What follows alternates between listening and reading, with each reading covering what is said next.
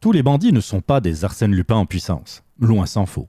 Parfois, on dénote un flagrant manque de préparation, pour d'autres, c'est plutôt la chance qui est aux abonnés absents. Et même à l'occasion, c'est une accumulation d'étourderies qui transforme le casse du siècle en un pathétique spectacle tragicomique. S'il ne s'agissait pas de crime, on pourrait même en rire, mais hélas, ce n'est pas toujours drôle. À force d'accumuler ce genre d'anecdotes et d'histoires, Annie et moi avons eu l'idée de parler de nos cas préférés. En voici la première partie.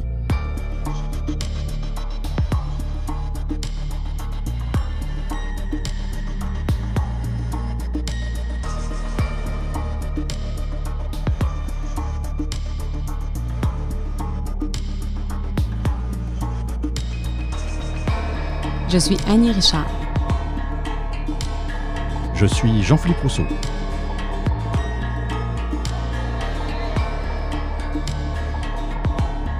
Vous écoutez Rétrocrime, le podcast d'enquête couleur sépia.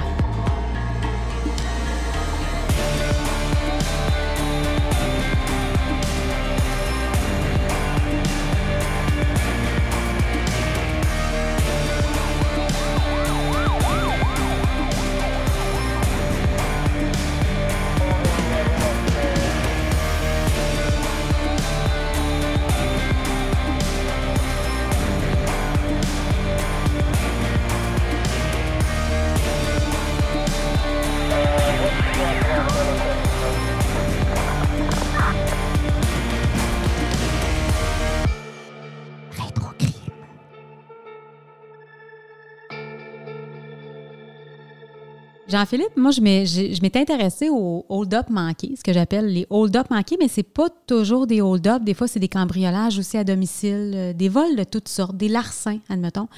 Parce qu'à un moment donné, en cherchant pour autre chose, évidemment, c'est toujours comme ça qu'on découvre nos perles. Mm-hmm. J'avais découvert un procès en 1953 au sujet d'un vol qui avait été euh, un vrai hold-up cette fois. Ben, en fait, je ne sais pas si on peut appeler ça un hold-up, mais c'est un vol pendant la nuit, je crois, dans un coffre-fort d'une banque à Carleton-sur-Mer en 1952. Et ça, j'avais gardé ça en anglais parce que c'était incroyable. C'est l'histoire euh, d'une gang de bandits qui était quand même assez bien organisée, qui commettait un vol euh, de 10 000 dans la banque euh, et qui, parce qu'ils voulaient éventrer le coffre-fort avec une torche, un des bandits a dû enlever son œil de vitre parce que ben, ça chauffait, là, je sais pas. Je connais pas trop ce que c'est ce que, d'avoir un œil de verre. C'est ça, il faudrait essayer. Avec la chaleur, c'est ça. Mais il a dû enlever euh, temporairement son œil de vitre. Et que penses-tu qui s'est passé? Eh bien, il a oublié sur place, là où le coffre-fort était, l'œil de vitre. Et eh euh, c'est ainsi que l'enquête le mena directement euh, au prévenu en question, en fait, celui qui était... Parce qu'il devait être connu pour, euh, pour porter un œil de vide, c'est comme ça qu'ils l'ont retrouvé, dans le fond? J'imagine, on l'appelle le borgne. Ah, ben oui, ça aide. que je ne hein. connaissais pas. Mais euh, oui, ça, ça fait en sorte, j'imagine, qu'ils ont réussi, malgré les, cette année-là, qui est 52. bon, si on pouvait déjà reconnaître quelqu'un avec sa fiche dentaire à l'époque, mais j'imagine que l'œil de vide, hein, c'était pas, c'était pas tout le monde qui en Comment il a fait ben, je veux dire, c'est sûr que ça aurait été un manchot qui aurait, euh, qui aurait enlevé son, son bras euh, artificiel, il s'en serait peut-être rendu compte. C'est sûr qu'à partir du moment où il voit rien, ben là, euh, l'œil de vite ou pas d'œil de vite, c'est sûr qu'il n'a pas peut-être vu, il a pas vu la différence peut-être? Ben, j'imagine que quand on porte un œil de vite, on ne le porte pas 24 heures sur 24 non plus. il y a peut-être un côté où il est habitué autant d'un côté de l'avoir que de ne pas l'avoir, je ne sais pas.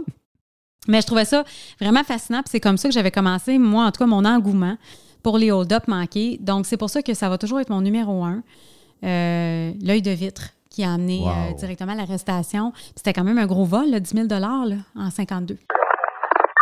Mais tu sais, Jean-Philippe, euh, c'est sûr que là, c'est pas, euh, pas si difficile que ça hein, dans les archives de trouver des hold-up manqués parce que jusque dans les années 80, c'était incroyable. Des fois, il y en avait plus qu'un par jour qui était relaté dans les journaux. Ah, écoute, Annie, c'est incroyable. Et puis effectivement, euh, ça me fait penser à cette histoire qui, est survenue en janvier 63. C'était sur Delorimier à Montréal. Il y a un individu qui arrive dans une biscuiterie, figure-toi. Il rentre, il fait éruption, il voit le propriétaire, il sort une arme à feu, il le menace parce que ben, c'est ça, il fait un hold-up euh, parce que, comme tu dis, il y en avait euh, tellement souvent à cette époque. Mais mhm. c'est la réaction du propriétaire qui est assez euh, incroyable. C'est que le gars, plutôt que de lever les mains ou de, de, s'exécuter en, en, prenant, je sais pas, le contenu du coffre ou du tiroir caisse, là, qu'importe, mhm. ben non, le gars, il lui donne un coup de poing dans la gueule. Tout simplement. En pleine face. En hein? pleine face. Fallait-tu être tanné? Ben, et puis, puis tanné, puis il faut, faut avoir un certain courage parce que le gars, il avait une arme à feu, puis il n'y a rien qui indique, euh, en tout cas dans ce qu'on a pu trouver, qu'il s'agissait d'une arme factice. Ça pouvait très bien être une mhm. arme véritable. Il risquait sa vie. Peut-être que le gars, là, il voulait pas se faire emmerder ce jour-là. Puis qu'est-ce qu'il a fait? Il a donné un coup de poing en plein dans la face.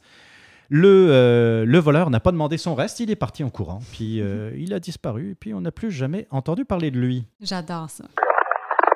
Je suis rendu à un autre de mes hold-up manqués préférés. Encore une fois, là, je le répète que c'est pas tout des hold-up haut les mains avec un revolver ou quoi que ce soit. Mais pas nécessairement spectaculaire, c'est ça qu'on veut dire. C'est hein. ça. Euh, parce que des vols, il y en avait, des vols de sac à main, tout ça. Puis justement, j'en suis à ça. C'est l'histoire d'une femme d'un policier on parle ici euh, d'un policier qui faisait partie même de l'escouade des vols à main armée de la police de Montréal à l'époque. Un peu plus, euh, il me semble que j'avais vérifié même, c'était le poste de police vraiment là qui était du centre-sud de, mhm. Montréal. Et sa femme, déjà ce monsieur-là portait le nom de Henry Bound. Hein. Et comme ce n'était pas suffisant que d'avoir un nom de famille comme Bound, fallait qu'il y ait une femme aussi badass que lui finalement.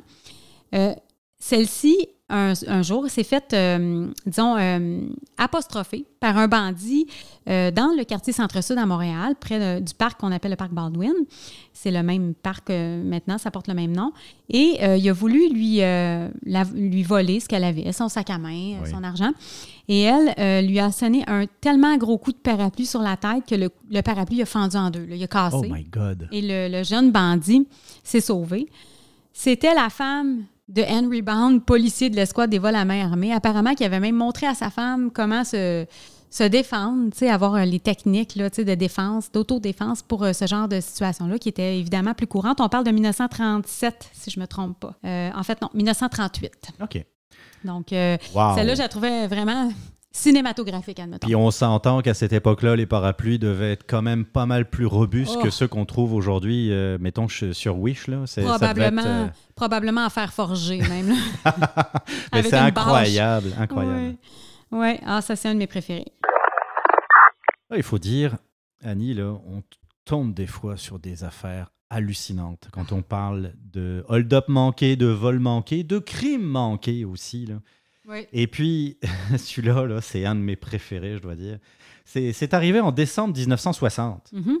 Et là, on, est, on se trouve sur le, dans l'arrondissement du plateau Mont-Royal, qui ne ressemble pas euh, vraiment au plateau Mont-Royal qu'on connaît aujourd'hui. Mm-hmm. Non, quartier populaire à l'époque. Très populaire, effectivement. Et puis, euh, bon, ben, il y a un restaurant qui se trouve au 4397 avenue de l'Hôtel de Ville.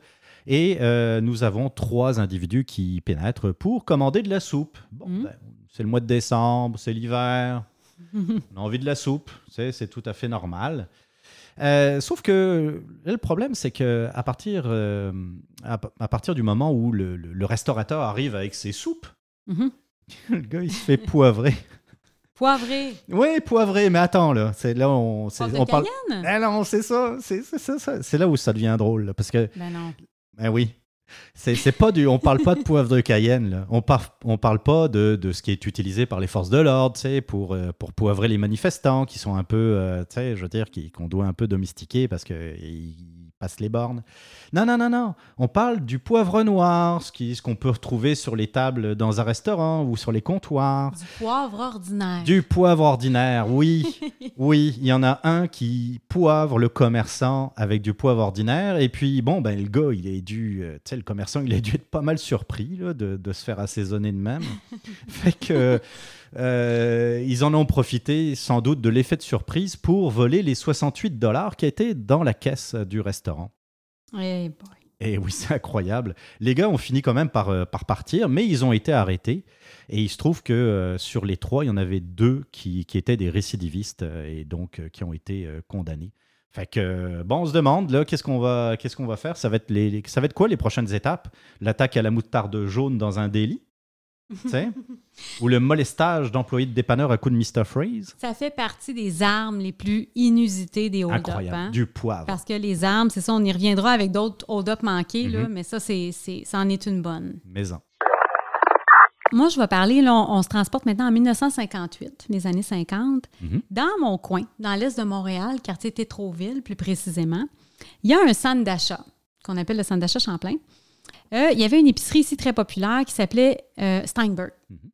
Euh, donc, il y a un homme qui est rentré là et qui a crié Hold up, mais mauvaise chronologie dans ses gestes ou, mauvais choix de vie, j'ai aucune idée. Ou peut-être les deux. il a décidé qu'il tirait en même temps qu'il criait Hold up, il a tiré directement sur le commis qui avait la caisse, tu sais. Donc, ne lui offrant évidemment aucune chance de sortir l'argent parce que, bon, il l'a pas tué, heureusement, mais il l'a blessé à l'épaule. C'est un ah monsieur qui a été quand même traumatisé puis qui a, eu, qui a fait un bon séjour à l'hôpital mhm. pour euh, réparer son épaule, mais il était visiblement pas capable de sortir l'argent. Évidemment. Puis il y avait une centaine de clients, il paraît, dans l'épicerie, dans le marché qui ont pu donner une superbe description et qui d'ailleurs, pour, euh, pour les auditeurs, vous pourrez aller voir notre revue de presse, on a la photo d'arrestation du, du euh, bandit en question. Et puis, euh, il n'y a pas un visage qu'on oublie. Tu sais, je dis ça comme ça. Il n'y a pas un visage de quelqu'un qu'on a le goût d'y faire une, disons, une blagounette, une petite pichinotte sur le bord de la babine. C'est non. Tu sais, on est sûr que ça ne fonctionnera pas, qu'on risque d'avoir des représailles. Il est, disons qu'il est Non, je confirme. Là, je viens de voir la photo, oui. Autant de profil que de face, là, j'ai pas envie de. J'ai pas envie de, de se faire de blagues. Bref, il s'est sauvé. Parce que là, il, s'est sauvé sans argent, sans rien, là, évidemment. Il est parti bredouille. Mais euh, à cause de sa description, on a pu retracer de qui il s'agissait. On cherchait Vernon Malcolm Long parce qu'en en fait, il avait aussi tué. Il était accusé d'un. Il était recherché, en fait, il était euh, présumé meurtrier. Euh, pour un meurtre qui s'était euh, passé, je pense, dans le centre-ville de Montréal la même année, en 1958. J'ai d'ailleurs sorti l'enquête du coroner de cette victime-là. Euh, ça semblait être une bagarre là, après une beuverie, tout ça. Là. Il y avait-tu un homme, un homme originaire de Pointe-aux-Trembles? Un charmant personnage, donc. Ouais, c'est ça, disons, un, il avait l'air assez criminel d'habitude. Mhm. Donc, Vernon Long, ce qui est très fascinant dans ça, non seulement c'est le fait qu'il ait tiré en criant hold up, c'était beaucoup trop impulsif, c'était pas efficace, en fait. Mais c'est surtout le fait que partout dans les journaux, on cherchait l'homme grenouille. C'est ça qui m'avait interpellé. on cherche l'homme grenouille qui a fait un hold-up chez Steinberg. C'est ça, à, à Tétroville. c'est ça. Puis là, je me disais, mais ouais, l'homme grenouille, l'homme grenouille. Et finalement, pour réaliser que c'est parce que cet homme-là, Vernon Long, venait de Halifax, en Nouvelle-Écosse, et que son métier, D'habitude, c'était scaphandrier. C'était un ah, scaphandrier. pourquoi? Je ne sais pas. J'aimerais vraiment ça. Je, devrais investiguer plus. D'ailleurs, j'ai fait venir le coroner de son, de, du meurtre qu'il a commis. C'est sûr qu'il m'intéresse, Vernon, là, visiblement. Fait, donc, euh, c'est ça. C'est un de mes hold-up manqués. On cherche un scaphandrier, qui a un homme grenouille qui a tiré beaucoup trop vite sur un caissier dans l'est de Montréal. Je veux pas rire de ça parce que c'est pas drôle. J'ai lu les, les témoignages, puis c'était euh, le monsieur était blessé, tout ça il n'y a rien de drôle là-dedans, mais en même temps, je trouve ça intéressant que ce soit un peu risible du côté du, euh, hmm. du bandit aussi. Avec le recul, et puis effectivement, hmm. donc, comme quoi c'est bien important de bien coordonner ses gestes. Donc de, crier hold up, c'est correct, mais tire pas sur la personne qui est supposée t'aider à donner de l'argent. C'est un peu euh, ridicule. Un peu comme euh, ce qu'on disait d'ailleurs depuis le début, c'est que oui, c'est vrai, c'est des fois c'est des cas qui sont qui, qui peuvent est un peu ridicule. Mmh. Mais il faut, faut, toujours garder en tête que sur le coup, lorsque les événements arrivent, c'est des événements qui peuvent être traumatisants pour les mmh. victimes, qui peuvent euh, des fois... Tu sais, euh, il y, a, y, a, un côté courage, il y a un côté témérité, il y a un côté euh, aussi comme pratiquement les, des, des, un drame qui pourrait, qui aurait pu arriver dans bien des cas. Et puis celui dont je vais vous parler en fait partie. Ça s'est passé en, janvier 1954 au 3911 de la rue Drolet à Montréal. C'est une, euh, c'est une épicerie qui se trouvait là, qui n'existe plus aujourd'hui. Et euh, c'était situé dans le sud du plateau Mont-Royal. Alors, une époque où euh, on croisait pas mal plus d'ouvriers que de hipsters avec leurs équitables expressos, bah, c'est une petite rue, la rue Drolet. Et c'est une rue qui, en tout cas aujourd'hui, puis j'imagine qu'à l'époque ça devait être pareil, qui est en sens unique. Donc, vraiment, c'est pour vous dire qu'il n'y a pas beaucoup, beaucoup de, euh, d'achalandage dans cette rue. Et à un moment donné, l'épicier qui s'appelle John Share, qui avait à cette époque 48 ans, remarque que dans la rue, il y a une voiture qui est stationnée. Puis, euh, bon, il semble remarquer des, des individus à l'intérieur qui euh, regardent dans sa direction. Euh, il s'inquiète pas trop, mais à un moment donné, bon, il se dit, ouais, je vais quand même prendre un marteau, un marteau qui devait servir sans doute pour faire des réparations dans son épicerie, et il l'a caché sous son comptoir. Il a bien fait parce qu'au moment où euh, les gens sont, euh, les, deux individus sont sortis de la voiture puis sont rentrés dans son commerce, ils ont brandi une arme à feu et euh, ben, lui ont demandé de, donner sa, caisse. Et là, une réaction qui est, assez incroyable, sans doute une réaction instinctive, mm-hmm. c'est qu'il a pris son marteau qu'il avait caché puis il l'a directement pitché lancé, en direction de euh, l'individu qui, euh, qui le menaçait d'une arme à feu. Et le gars l'a reçu en pleine face. Puis apparemment avec force. Mais ça n'a pas suffi. Là, le, Et puis en plus, vu qu'ils étaient deux, euh, s'en est suivi bon, une bagarre. Alors évidemment, ça fait du bruit, ça, a dû euh, mettre un peu le, le, euh, chaos euh, dans l'épicerie. Et il se trouve que l'épicerie était juste à côté de leur logement. Tu sais, mhm. comme ça arrivait beaucoup, là, de moins en moins, mais à l'époque, c'était quelque chose de courant. Il y avait le commerce et puis il y avait le logement qui était juste à côté. Et le, le fils de monsieur... Euh, John Shear a, euh, a, entendu les bruits, puis se demandait euh, qu'est-ce qui se passait. Et son fils, Frank, est accouru depuis le logement et a pris, comment dire, en même temps, a pris un lourd chandelier. Un chandelier. Oui, c'est bon, ça, aurait pu être autre chose, mais ça a été un chandelier. Et il est arrivé à la rescousse pour aider son père. Et puis il a frappé avec son chandelier l'un des, l'un des bandits. Une arme de chandelier. tu les, as les armes aujourd'hui. Mais ça fait penser pas mal à Clou. Je sais pas ce que tu en penses, là, le chandelier dans, le, dans la bibliothèque avec M. Euh, Monsieur Moutarde. Hein? non, mais sérieux. Et, et euh, il a frappé tellement fort, d'ailleurs, avec ce chandelier, qu'il s'est brisé en plusieurs morceaux. T'imagines? C'était souvent comme quasiment en fer forgé, justement. oui, ou en fonte. Ou en, fonte, Des fois, là, c'était, c'est, des affaires assez lourdes, là, puis euh, assez solides, merci. Ça a dû faire mal. Ah. Et euh, bon, mais ça ne se terminait pas là. Ils ont continué à se battre. Et puis, à un moment donné, là, il y a le, celui, euh, le voleur qui était armé, qui a échappé son, son arme à feu. Et Frank, donc le, fils de l'épicier, s'est saisi de l'arme et a mis en joue le, bandit en attendant euh, l'arrivée des policiers, puisque en même temps, pendant ce temps-là, il y a Madame Cher qui euh, appelait les, services de police.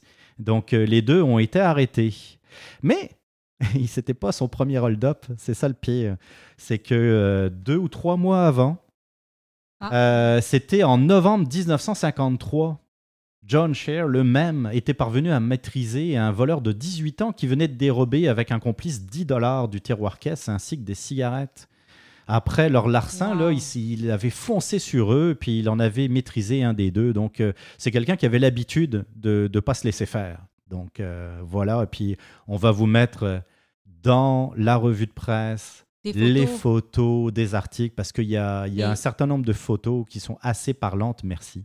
Oui, puis d'ici là, je t'avouerais que ça, c'est un cas de faut trouver la descendance. Il ah, faut trouver la descendance de John Sherry et de son fils, parce que là, eux veulent voir ça. Parce que c'est plate à dire, mais ces choses-là ne vont pas nécessairement traverser le temps. Exact. Puis euh, les gens ne sont pas toujours au courant. Pour l'avoir moi-même fait avec les prix d'héroïsme d'art des années 40-50, quand j'ai réussi à contacter des gens, sont vraiment contents. Puis euh, parfois, ils étaient pas, pas, pas qu'ils n'étaient pas au courant, ils peuvent, être au courant que c'est arrivé. Mais ils ne sont pas nécessairement au courant que ça avait fait euh, l'objet d'un article de journal, d'un prix d'héroïsme. Puis ils sont vraiment contents de le savoir. Et puis, on est quand même à une époque où les gens étaient quand même plus, euh, tu sais, comment dire, plus, plus discrets par rapport à ce qu'ils ont pu faire. Tu sais, c'était, c'est, pas, on était dans des générations où on s'étendait pas sur les réseaux sociaux, évidemment, ils n'existaient pas, mais euh, tu sais, on, on se, se, vantait pas nécessairement d'actes qu'on considérait normaux, parce que dans le fond, euh, John Share, qu'est-ce qu'il a fait? Il a protégé son commerce, il a protégé son investissement, il a protégé ses revenus et sa mhm. famille.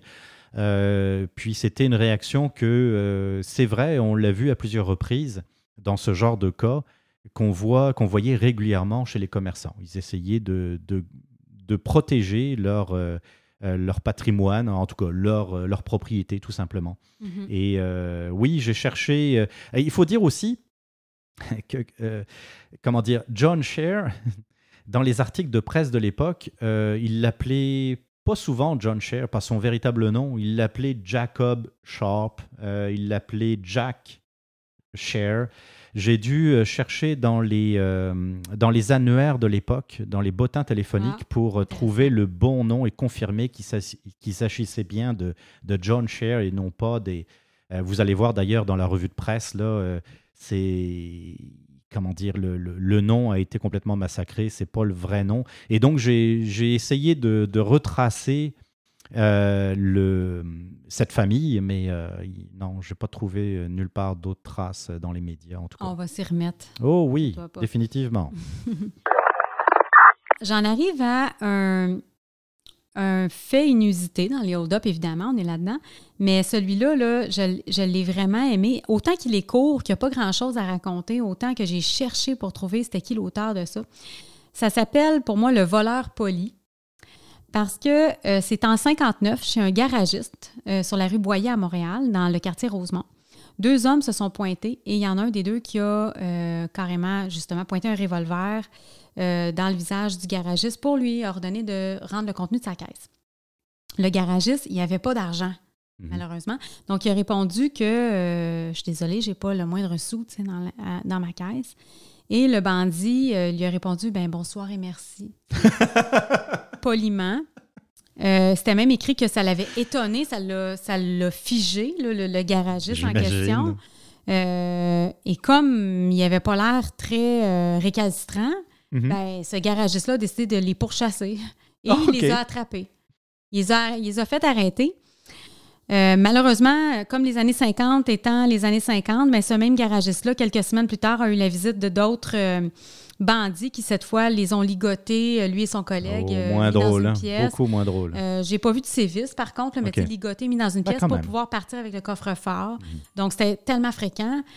Mais c'est ça. Tout ça pour dire que celui-là, je l'ai beaucoup aimé, mais j'ai cherché le voleur poli parce que, comme il a été arrêté, je me disais, il faut, que je le trouve. Et j'ai pas encore. Bon, je pourrais peut-être demander le primitif des causes euh, au, à BNQ. Là. Je pourrais peut-être faire ça un jour, mais bon, c'était peut-être pas dans mes priorités. Mais ça reste que j'ai beaucoup cherché mon voleur poli, mais en vain, je ne l'ai pas trouvé.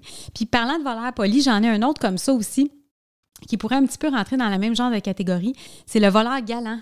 Puis on voyait ça des fois, des titres comme ça, euh, des vols d'auto, admettons que c'est parce que. Puis il se rendait compte que l'auto avait été laissée dans un cinéparc puis qu'il y avait des, des, des euh, un rouge à lèvres sur la banquette, admettons, puis c'est parce qu'ils ont volé l'auto pour impressionner la nouvelle blonde, pour l'amener au cinépark. Tu sais, on voit souvent, ben, on voit souvent, peut-être pas souvent, mais j'en ai vu quelques-uns dans les archives. Puis, euh, en 1954, il y en a eu un comme ça. C'était euh, deux évadés, en plus d'une prison de Montréal, des jeunes, là, début vingtaine, qui avaient volé dans le coin de Saint-Romuald euh, afin de gâter leur blonde, de leur acheter des, oh. des, affaires, des bijoux, puis tout ça, mais qui se sont ramassés, évidemment, là, à la prison de Rimouski assez rapidement parce qu'ils se sont fait prendre les voleurs galants. C'est ça? Ben oui. c'est ah. cute et pas cute à la fois. Ben, c'est ça, tu sais. On se transporte maintenant en avril 1978, où là, on a un homme de 33 ans qui rentre dans un Woolworth de Shawinigan. Ça, c'est en Mauricie. Mm-hmm. Et euh, bah, il rentre dans le commerce comme euh, bien d'autres clients. Et puis, euh, bah, il a l'air peut-être un peu perdu, ou en tout cas, il cherche quelque chose. Alors, il va voir un employé, et puis il lui demande où se trouve le rayon, le, rayon l'allée des jouets. Mm-hmm. Donc euh, l'employé lui indique où se trouve la rangée et euh, il y va et euh, il trouve un revolver joué de, en plastique chromé. Ça avait l'air des vrais, hein, ces ah, époques. surtout à l'époque, oui, oui, moi j'en avais là, dans les années 80 qui, qui étaient vraiment très très réalistes. Et bon, il le, il le, sort de son emballage, je ne sais pas trop comment, comment c'était présenté à l'époque, mais en tout cas, il prend le revolver joué et le met à sa ceinture et se dirige ensuite vers la caisse du magasin qui devait se trouver sans, doute en avant. Et puis sort le, le, revolver et le, le braque euh, sous le, euh, sous le visage de, de l'employé en lui disant Je cite Donne-moi l'argent, vite, ça presse. Puis là, il y a un mot qui commence par T, qu'on utilise beaucoup au Québec, qui est un sacre. Un mot d'église. Oui, un mot d'église. Et euh, donc, euh, l'employé, ben, euh, un peu pris au dépourvu, lui remet la somme de 225 dollars. Et puis ensuite, ben, le voleur, ben, il ne demande pas son reste, il part en courant parce que, dans le fond, lui, il est bien content. Il a, il a réalisé un vol à moindre frais.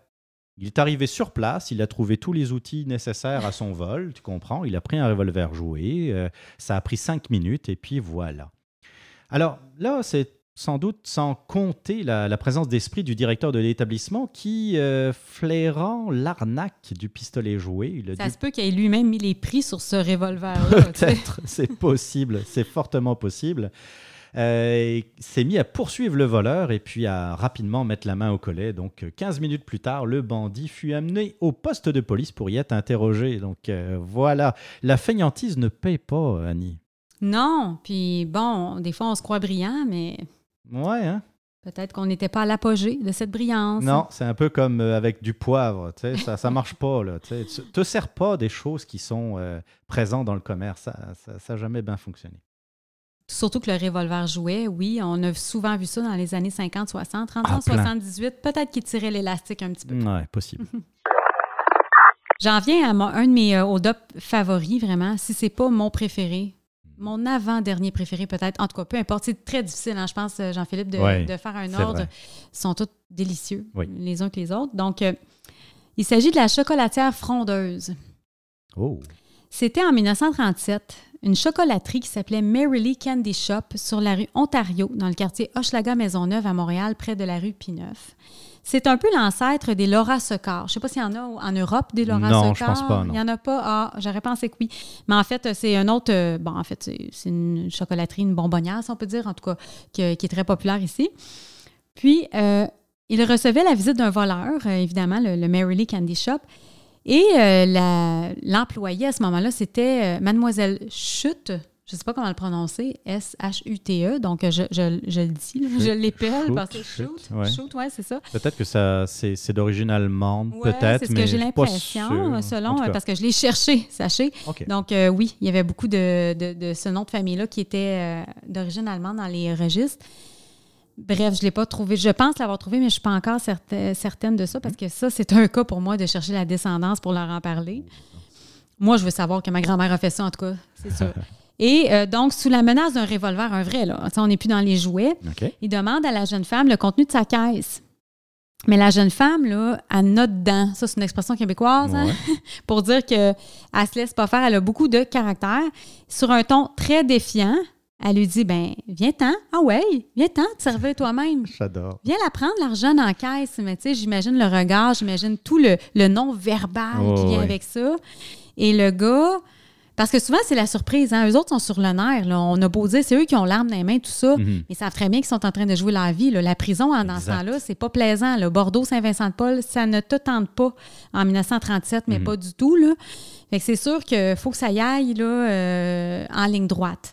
Et là, euh, tu as, une commis qui dit Viens-t'en, viens-t'en la chercher, puis à côté de la caisse, il y a quelque chose d'extrêmement intimidant dans ça, tu sais, de très narguant à la limite. Tu t'attends pas à ça, là. Tu t'attends à ce que la, personne ait peur et puis s'exécute tout de suite. Surtout une jeune femme d'une vingtaine d'années. Exactement. Tu sais, euh, euh, fallait-tu qu'elle soit coriace? Je veux dire, moi, je l'aime tellement. Je, porte une, ah une, affection pour Madame... Euh, Définitivement. Madame Shoot. Shoot? Shoot. Shoot. Shoot. Shoot. Shoot. Donc, devant autant d'audace, évidemment, le bandit a pris la fuite sans butin et sans chocolat. Donc, euh, Come and Get It, dit une chocolatière à un bandit, c'était le grand titre dans euh, le journal Le Canada à cette époque-là. Vous irez voir sur la revue de presse parce que c'est ça. Euh, tous les termes d'époque aussi, on disait des fois un apache, un malandrin, une fripouille même des fois pour un bandit. Il y a tout un champ lexical pour ces, choses-là que, ça vaut le détour d'aller voir ces articles-là, mais cette chocolatière-là, wow! Ah, cette histoire-là, Annie, là. Hmm. Je ne sais pas comment la, qualifier. Puis euh, ça, c'est mon histoire favorite parce que c'est une, euh, c'est une accumulation de bad luck. Ah, wow. vraiment. Ah, vraiment, vraiment. Là, on se transporte euh, dans le, coin de la, belle ville de Québec, en fait à Sainte-Foy. OK. Et il y a un centre d'achat Place Laurier et on se transporte donc à l'été 1969. Où là, il y a cinq individus qui arrivent dans le centre d'achat dans la succursale de la Banque de Montréal, qui est ben, comme ça le dit, une banque, mhm. et euh, qui fracasse la porte d'entrée à coups de barre de fer. Alors, quand je dis fracasse, là, c'est vraiment de façon euh, bruyante. Là, vraiment, là, ils y vont à fond. Et euh, évidemment, les, employés qui, étaient dans la banque, elles venaient d'ouvrir la banque, il était comme 9 h du matin, si ma mémoire est bonne. Et ils voient les, les énergumènes arriver et euh, bon, ben, il cache l'argent dans la voûte et puis il ferme la grille en s'enfermant en même temps. Il a une, comme une grille métallique, il verrouille ça. Alors les bandits sont un peu euh, décontenancés, ils commencent à tirer dans la serrure de la grille. Euh, dans certains journaux, ils parlent de 5 à 6 reprises qu'ils essayent de tirer dans la, dans la serrure, mais ça ne marche pas. Ils sont un peu, on, on s'entend là un peu tépité. Et mhm. euh, bon, ben, ils se retournent vers les, les, caisses qui sont là, là, près des comptoirs, et puis euh, ils en sortent une somme de 5000 dollars. Bon, finalement, après recalcul, euh, on se rend compte qu'on parlait plus de 20 000 dollars au moment de, où ils ont été présentés devant le juge. Il s'agissait quand même de 20 000 dollars. 20 000 dollars en 69, c'était quand même une belle petite. ça, une belle petite somme. Et donc, euh, bon, ben, vu qu'ils n'arrivent pas à, mettre la main sur les gros sacs de, bidou, ben, ils s'en mhm. vont. Ils prennent la poudre d'escampette, et puis figure-toi qu'ils sont toujours dans le centre d'achat, ils se dirigent vers le stationnement. Et là, ils tombent nez à nez sur deux braves femmes là, qui, sans doute, ben, vont magasiner, tout mhm. simplement. Ils sont mhm. place Laurier. Là, et euh, elles devaient être très surprises, et puis un peu comme... Euh, euh, je l'ai sur place et ne savait pas comment réagir. Et euh, l'un des bandits, voulant, euh, voulant qu'elle fasse place, qu'elle libère un peu le passage, a tiré, a usé de son arme. Puis on ne sait pas trop ce qui s'est passé. Il y a eu peut-être un, ricochet, quelque chose. Mais la balle est arrivée dans la cuisse d'un des bandits. De son comparse. Oui, oui, oui. Alors, bon, il y a, y a, le soleil qui dit un peu plus tard qu'il s'agissait en fait du bas de l'abdomen, mais C'est pas mieux. C'est pas mieux. Et puis, euh, le, résultat est le même. Il y a un des bandits qui est blessé. Donc, euh, ils sont cinq, dont un blessé qui est traîné jusqu'au stationnement de Place Laurier. Ils le mettent euh, dans une camionnette. Oh, Ah, attends, c'est pas fini. Non? Non, non, non. là, là, ils essayent de prendre, prendre la fuite en camionnette. Mais on ne sait pas trop ce qui s'est passé. Je vous rappelle, c'est le matin, en plein mois de juillet, on est en plein jour. Voilà qui, comment dire, rencontre un poteau sur le bord de la route. Il fonce dans un poteau en camionnette en plein jour euh, sur, euh, sur le, bord de la oh. route. Le gars qui était déjà blessé est comme éjecté à l'extérieur. Mais non. Oui, oui, oui, avec l'argent. Avec une partie de l'argent, là. ça, là, c'est un des meilleurs. Ah non, écoute, c'est incroyable. Incroyable. Alors, les, euh, sur les cinq, là, euh, les, les quatre euh, finissent par prendre la fuite. Il y avait, ils étaient venus en plusieurs, à, plusieurs voitures. Des amateurs, hein? Oui. Alors, en fait, ils avaient volé des véhicules à Montréal. Ils avaient mis des fausses plaques d'immatriculation. Ah, c'était peine, mais... Quand même, mais c'est ça. Le début était bien, c'était bien parti. L'énergie était là au début, mais il a manqué de quelque chose pour oh, plus tard. Et donc, euh, sur, les, sur les cinq, il y en a quatre qui prennent la fuite. Ils ont laissé le gars qui était, qui était ah. euh, blessé. Là, Très euh, loyal, hein? sur, ben, il était par terre. Peut-être qu'il était sonné aussi par, par le, le, catapultage à l'extérieur de, de, la camionnette. Alors évidemment, les policiers arrivent sur place, ils arrêtent le blessé, et, ils ne pouvaient pas faire grand-chose. Ils mettent la main sur l'argent qu'il avait avec lui, puis une arme. Et euh, bon, ça a été assez difficile de retracer après le, fil des événements. Mm-hmm. Mais on sait que euh, au mois de septembre, euh, les, tout le monde était arrêté. et puis ah. qu'ils ont été en procès au mois de décembre. Alors, il se trouve que celui qui a été blessé a été l'un des plus malchanceux, puisqu'il a écopé de 5 ans de prison. Il y a trois des, complices qui ont été acquittés faute de preuves. Peut-être que bon, ah, ça a été difficile de démontrer qu'ils étaient sur place. Euh, je ne sais pas. Oh, mais oui, l'autre était vraiment réellement sur place, hein, bah, c'est ça. Là, il a été arrêté. C'est incroyable. Ouais. Et puis le cinquième, lui, euh, il a été condamné à la prison à vie parce que euh, l'année d'avant, il avait été euh, dans une histoire de vol à main armée à Toronto. Donc il a été jugé en Ontario et puis il a oh, été condamné à vie. Moins mm. drôle pour lui. Mais écoute, écoute, écoute. C'est incroyable, toute cette histoire-là. Place Laurier à Québec, hein? on s'en douterait pas. Un enchaînement de bad luck. oui. Voilà qui conclut notre premier épisode sur les hold-up manqués. Et croyez-moi, il y en aura d'autres si vous voyez ce que je veux dire. C'est le genre de sujet qui risque bien de revenir régulièrement dans le podcast.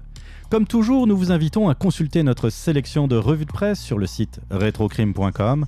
Vous pouvez également nous suivre sur les réseaux sociaux Facebook, Twitter et Instagram. On se retrouve très bientôt pour d'autres histoires criminelles. Bye bye.